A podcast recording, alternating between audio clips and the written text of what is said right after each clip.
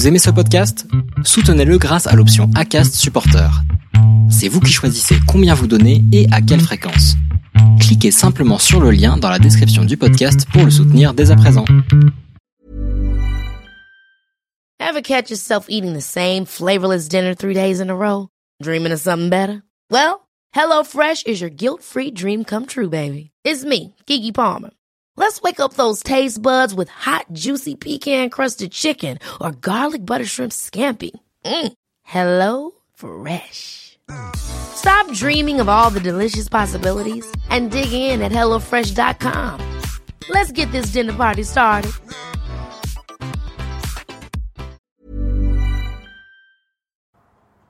Les déviations racontent les histoires de celles et ceux qui ont changé de vie.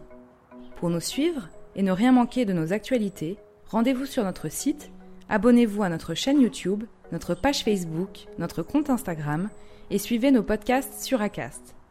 Tout de suite, un nouvel épisode, une nouvelle histoire, une déviation.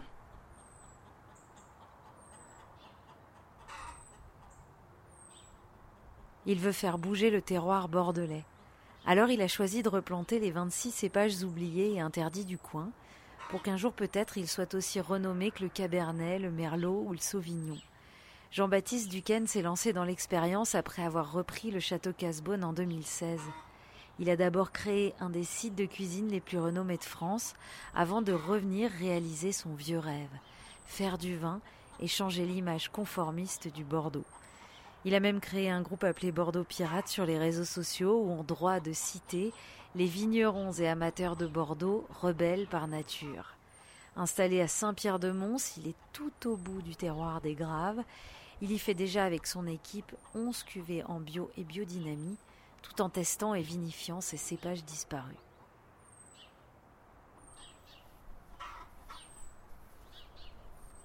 Alors, nous sommes à Casbonne, sur le plateau de Perron, là où est situé notre chai de vinification.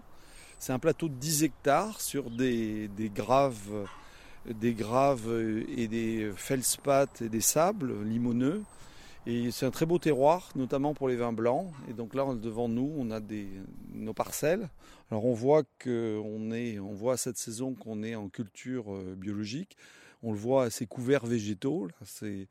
Ces févroles, ces, avoines, ces blés qui poussent au niveau des vignes et qui vont euh, produire de la matière organique et de l'azote qui va nourrir la vigne euh, dès le printemps. Donc c'est des couverts qu'on va rouler pour pouvoir faire un paillis à même la vigne qui protégera ensuite euh, le sol du soleil et qui permettra mieux résister à la canicule. Donc voilà les févroles qui ont très très bien poussé. C'est magnifique. Alors là, on va aller voir les, voir les, plantations de cépages oubliés, ou une des plantations de cépages oubliés. On a replanté, on a pour caractéristique à, à d'avoir beaucoup travaillé sur l'histoire de Bordeaux au 19e siècle. Bordeaux, autrefois, il y avait plus de 50 cépages. Euh, avec l'avènement de l'AOC en 1935, il y, a il y a eu une sélection de cépages qui a été décidée à Bordeaux autour du Cabernet Sauvignon, du Merlot, du Cabernet Franc pour les principaux en rouge et du Sauvignon et Sémillon. Et alors que la réalité du vignoble dans, dans toutes ces communes était très différente, avec plus de 50, 60 cépages qui étaient présents à Bordeaux. Donc on a fait tout un travail historique pour retrouver ces cépages et les replanter et essayer de retrouver un peu le goût du vin tel qu'il était au 19e siècle. J'ai repris la propriété en 2016, il y a 4 ans, avec cette vision qui est euh, le vin n'est au final pas un produit euh, indispensable à la consommation. C'est de, de, plus en plus. Euh, le vin était un aliment, ce n'est plus un aliment. Et du coup, le consommateur, le client aujourd'hui, il veut quelque chose qui ait du sens. Et il veut retrouver dans la bouteille quelque chose sur lequel, derrière, c'est un acte d'achat où il va, voir, il va contribuer quelque part à, à l'avenir d'une planète un peu plus vertueuse, avec des sols plus vivants. Moi, je suis convaincu que l'agriculture peut, peut participer à lutter contre le réchauffement climatique si on restocke du carbone dans les sols en, en, reconstituant les matières organiques. C'est ce qu'on fait ici à Casbonne depuis 4 ans et d'où ces couverts végétaux, d'où euh, les apports de fumier qu'on fait pour peu à peu restaurer des sols en bonne santé. Donc on voit là ce, sol, ce sol quand quand on le sentait il y a encore trois ans, il sentait un peu le renfermé, le moisi. Et là, on voit que le sol commence à, changer de, texture. Il devient grumeleux, il se, il se défait très bien, il a une très belle structure. Et il commence à sentir bon, il commence à sentir le sous-bois, l'humus. Et ça, c'est le signe d'un sol vivant.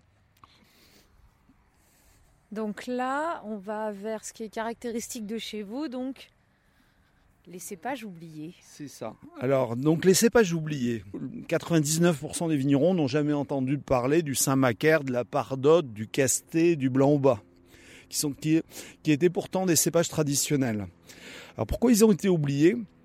Il y a eu dans l'histoire un certain nombre d'événements qui ont provoqué la disparition de cépages. Le premier, c'était le phylloxéra au 19e siècle. Et avec ce phylloxéra, il a fallu qu'on replante le vignoble pour le, le, le greffer sur des porte-greffes américains qui étaient résistants à cet insecte qui euh, finissait par tuer la vigne.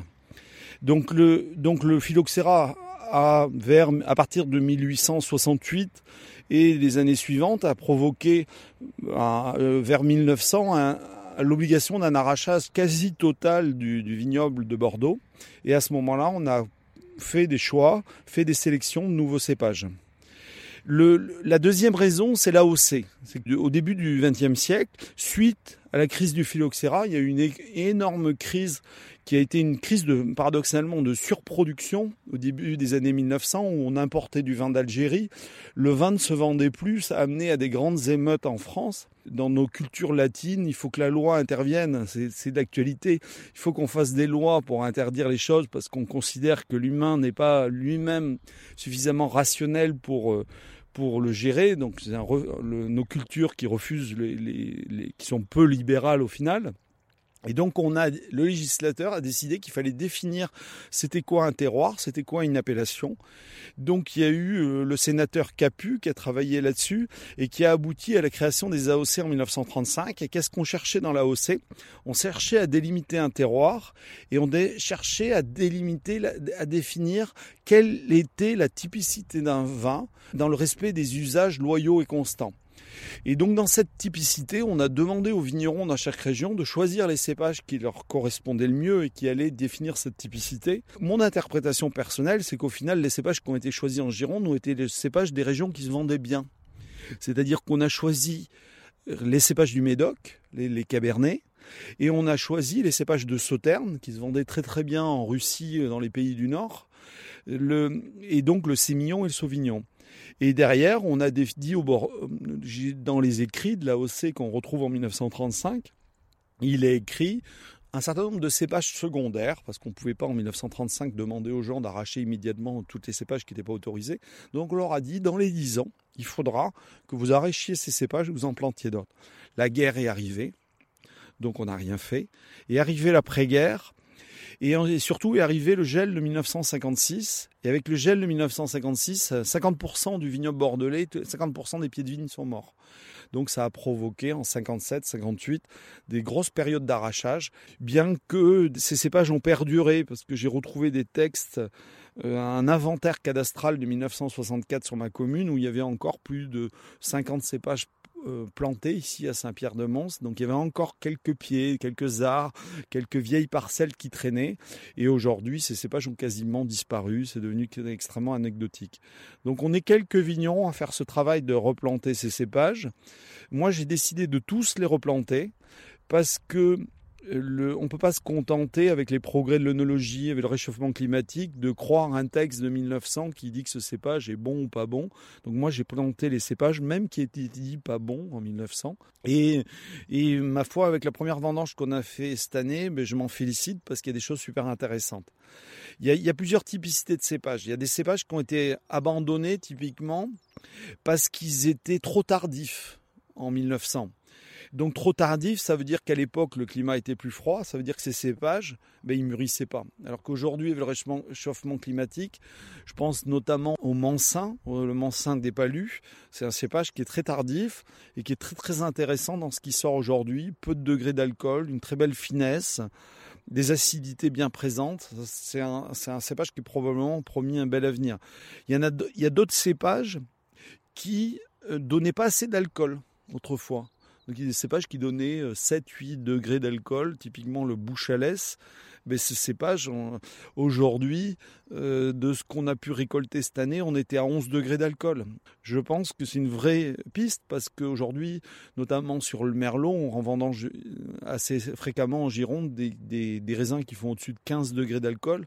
Et aujourd'hui, le consommateur, un, vin à 15 degrés d'alcool, c'est un peu compliqué, ça fait un peu mal à la tête. Donc, euh, donc le merlot n'est pas l'avenir de Bordeaux. Par contre, dans ces cépages, j'espère que ben, on trouvera quelques-uns pour euh, pour tracer une nouvelle voie des vins de Bordeaux et qui, tout en s'inscrivant dans une vraie histoire. L'histoire de notre vignoble. Ce que les Chiliens, les Argentins ne pourront pas nous copier au moins. Qu'est-ce qu'il y a comme différence entre oublié et interdit? Je veux dire, tous cépages où des vignerons n'ont pas fait l'effort de le faire inscrire au catalogue officiel des cépages, par définition, est interdit. C'est la même chose sur les semences, c'est le débat sur les semences paysannes, on est dans le même sujet. C'est-à-dire, si j'ai de l'argent et des moyens, je peux faire inscrire une semence, je peux faire inscrire un cépage, euh, sous réserve que ça soit accepté.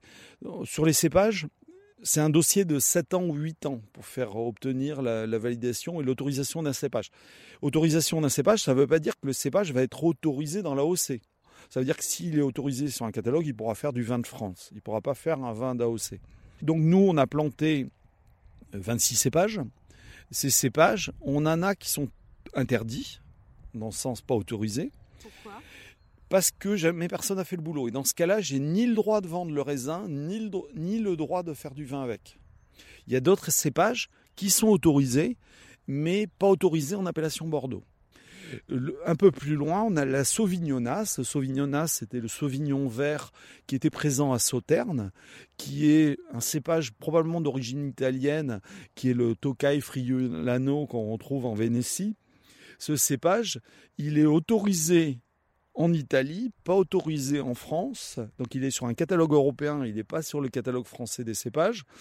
Euh, donc légalement, aujourd'hui, je n'ai pas non plus le droit de vendre du raisin. il y a d'autres cépages qui sont eux, euh, par exemple le gros cabernet, qui était un, cépage apparenté au cabernet, le gros cabernet qu'on a planté, lui il est totalement interdit, ou la penouille aussi est totalement interdite, j'ai rien le droit d'en faire. Donc, donc de manière expérimentale, on a planté 1000 pieds, parce qu'on va goûter ces raisins, puis, puis s'ils sont bons, on va les vinifier, et puis si le vin est bon, eh bien on fera le boulot d'aller de, faire ce travail de réintroduction de ce cépage dans le catalogue des cépages français.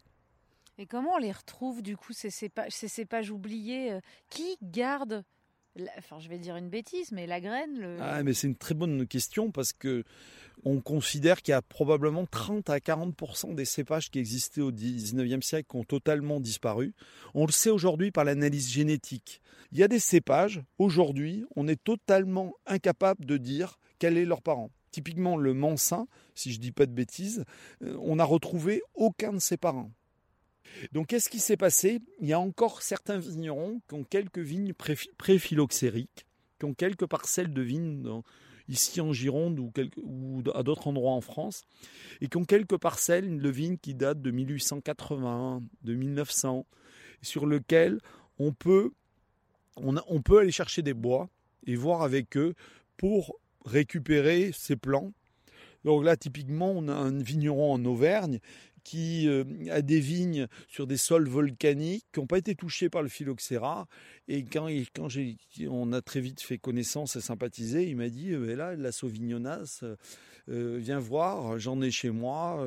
il y a des choses qui. Donc, il y a un échange comme ça dans la communauté des vignerons qui sont passionnés de cépages, qui, qui est très très riche en apprentissage. Et après, le principal fournisseur, c'est le, ce sont des, c'est l'IFV, l'Institut français de la vigne, qui a un conservatoire des cépages qui est situé dans le sud de la France, vers Montpellier. Et dans ce conservatoire des cépages, après-guerre, à partir des années 45, euh, ils se sont rendus compte qu'on allait perdre par les AOC, on allait perdre ce patrimoine. Et donc ils ont conservé plus de 2000 cépages. Et dans ces cépages qu'ils ont conservés, ils, ils conservent généralement 5 pieds d'un cépage. Donc, ces cépages que je replante, pour la plupart, sont issus de ce travail qui a été fait par ces administrations de conservation de 5 pieds. de 5 pieds, on va pouvoir produire 300, 400, 500, 600 pieds de vigne. Donc, on va aller chercher à l'Institut français de la vigne? Qui nous fournit, qui fournit à notre pépiniériste des Sarments, qui nous greffe. Et ça, c'est venu de cette provenance, ce, Saint-Macaire, par exemple. On a vendangé cinq cépages cette année. Du coup, ça, ça fait des, ça fait des dégustations ultra confidentielles. Oh, il y a... À chaque fois, on a récolté sur chaque cépage 300 kilos de raisin, à peu près. Donc au total, euh, on, a, on va peut-être avoir, euh, au total, peut-être euh, entre 1500 et 2000 bouteilles de vin cette année, issues de ces cépages. Donc c'est extrêmement confidentiel et ça sera une cuvée d'assemblage parce que les volumes étaient trop réduits pour pouvoir les vinifier de manière indépendante. Mais notre objectif à terme, c'est être capable de vinifier de manière indépendante ce cépage et demain pouvoir proposer une cuvée monocépage où on pourra déguster chacun de ces cépages tel qu'il a existé et était autrefois pour revenir à ce goût-là, qui, est un goût qui a disparu, qu'on a perdu. J'ai le projet d'écrire un livre sur les cépages oubliés de Bordeaux, parce que ce, livre, il n'existe pas. C'est-à-dire ce savoir, moi, ça fait 4 ans que je travaille dessus, mais il a fallu que je croise toutes ces sources, je rencontre des gens pour peu à peu bâtir cette base de connaissances, et je pense qu'il y aurait vraiment un intérêt à écrire, écrire ça pour qu'il y ait une base de connaissances qui puisse être ensuite utilisée par tous les vignerons.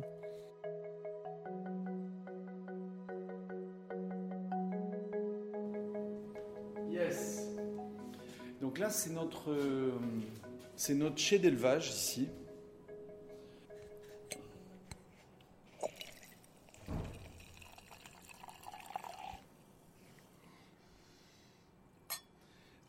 Alors ça, c'est l'entrami blanc 2020. Donc c'est la cuvée qu'on mettra en bouteille en janvier ou février. Alors nous, sur les, sur les vins blancs de Bordeaux, on aime faire des choses relativement mûres. On a une image du vin de blanc de Bordeaux qui est, aromatique, qui est souvent assez acidulé, assez frais.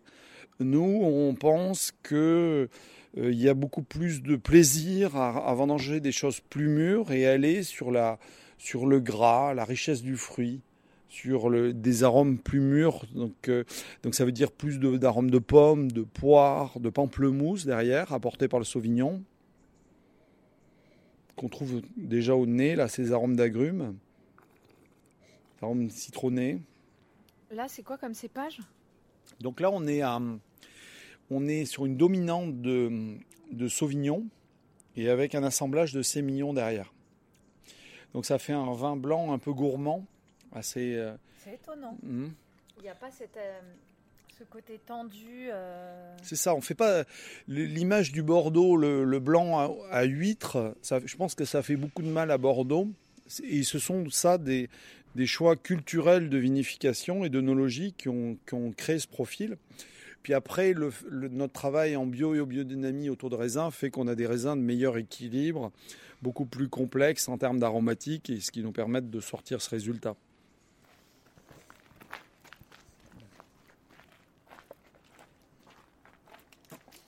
Après, je vais vous présenter la gamme. Expliquer notre philosophie.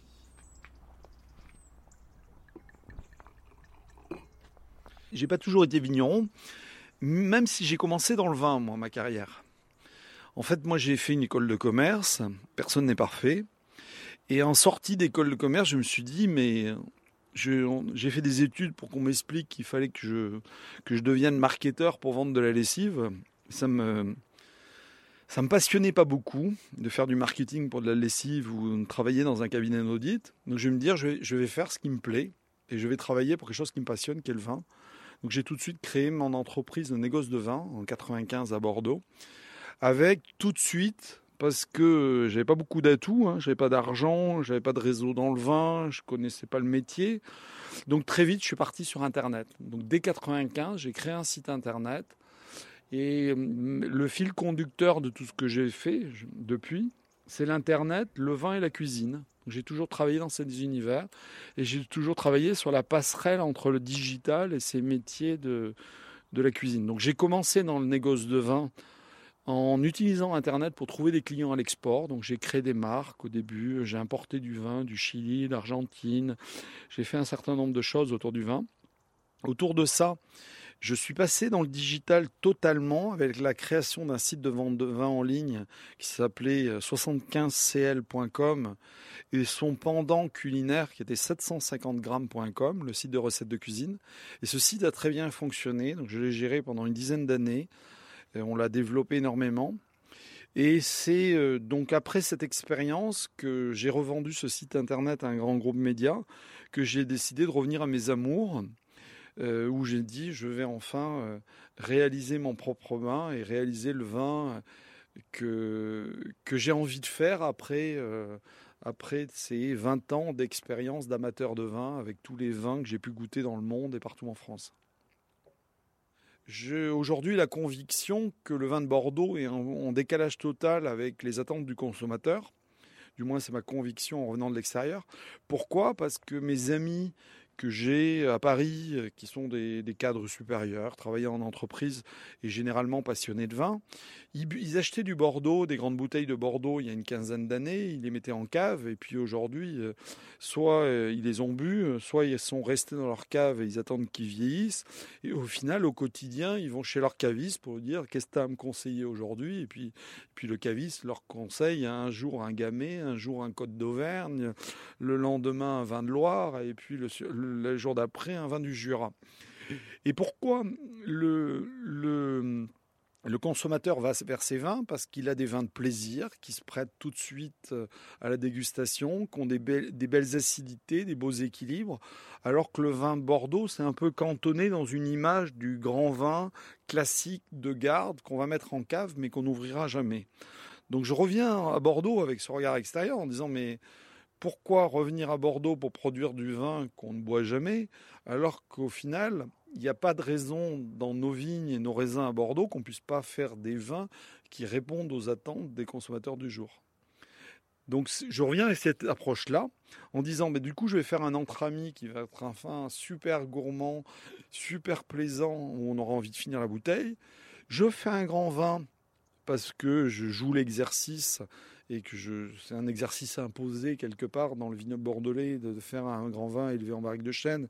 Et du coup, ben, euh, c'est bien un, exercice parce que ça permet de jouer à cette contrainte et de faire quand même un vin qui euh, va être bon. Pour moi, euh, j'ai réussi à faire un grand vin si je fais un vin qui va être bon à toute époque. Donc dans sa première année, avoir déjà quelque chose de super plaisant, on, peut le boire. Et mon grand vin, il sera encore euh, très intéressant dans 5 ans et il aura un potentiel de garde. Et dans 10 ans, 15 ans ou 20 ans, il aura eu cette troisième maturité. Et je crois qu'on a oublié ça à Bordeaux. On a oublié que... On a remis le problème à plus tard. On a dit, euh, pas là, il est un peu trop tannique. Euh, les, les, tanins sont astringents hein, quand tu le dégustes. T'aimes pas, mais c'est pas grave. C'est quand même une grande bouteille. Euh, tu verras dans 10 ans, tu verras dans 10 ans, ce sera une bouteille. Puis parfois on est déçu. Alors c'est un peu dommage, alors qu'on a beaucoup investi. On va goûter un vin qui est ce que je, je l'appelle bizarre. Alors pourquoi il est bizarre? Déjà, on regarde la couleur. Il est beaucoup plus orangé, jaune. Il a une couleur plus soutenue, plus évoluée, plus évolutive. Après, on a des belles amertumes en bouche. Au nez, j'ai ce truc euh, grillé. Alors ça, le grillé, c'est des notes qui sont apportées par le boisé, parce que ça fait l'objet aussi d'un élevage en fût de chêne. Mais pourquoi un vin blanc ne serait pas vinifié au contact des pots Puisqu'on le fait sur le rouge, pourquoi on déciderait de ne pas le faire sur le vin blanc? Donc c'est cette question qu'on a challengée en voulant se dire, eh on va vinifier un vin blanc comme un vin rouge au contact des pots. Donc on produit un vin blanc eh qui a de l'amertume, qui a de la structure, qui a de la complexité.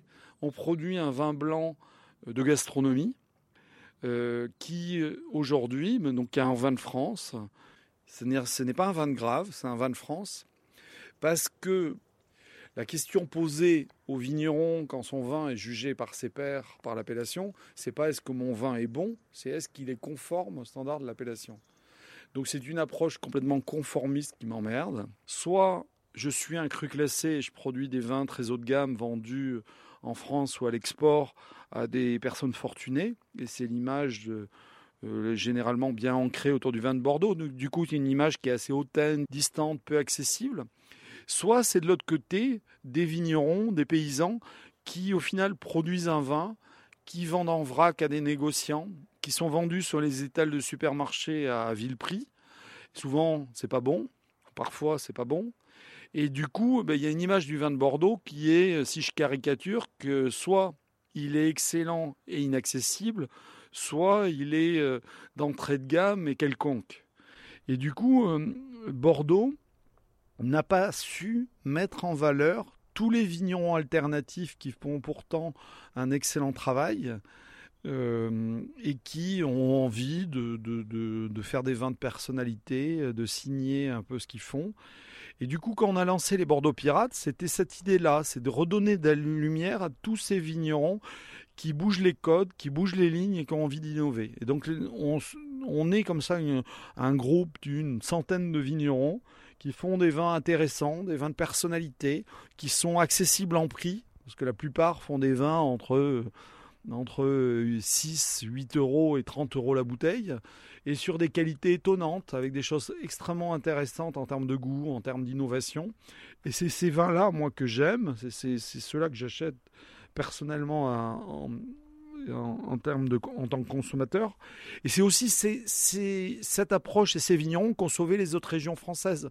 La Loire a fait émerger toute une gamme de vignerons dans les années 90 qui ont ce talent et qui font aujourd'hui le succès des vins de Loire un peu partout en France, alors que il y a 20-30 ans, les vins de Loire, c'était des, des, petits vins vendus en grande surface et souvent de qualité euh, faible.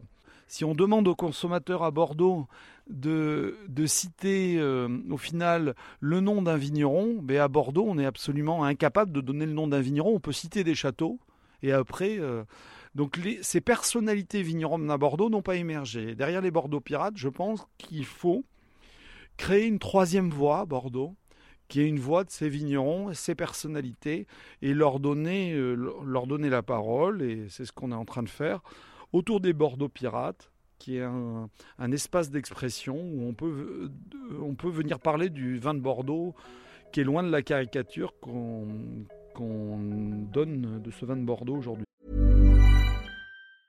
Ever catch yourself eating the same flavorless dinner three days in a row?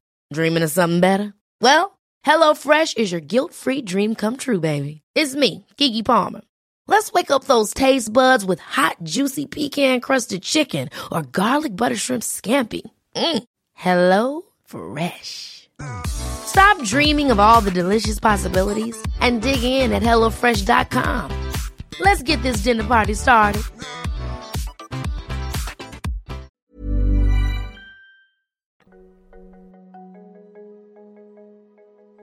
Cette série a été pressée, vinifiée et mise en bouteille par Maëlys Détry pour les déviations.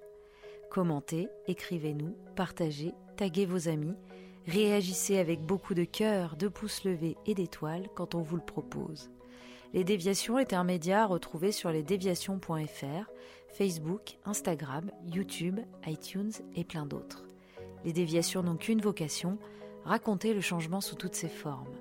Dans le prochain épisode de cette série, une bande de joyeux lurons bien décidés à faire ensemble, en collectif et en bon sens. À très vite!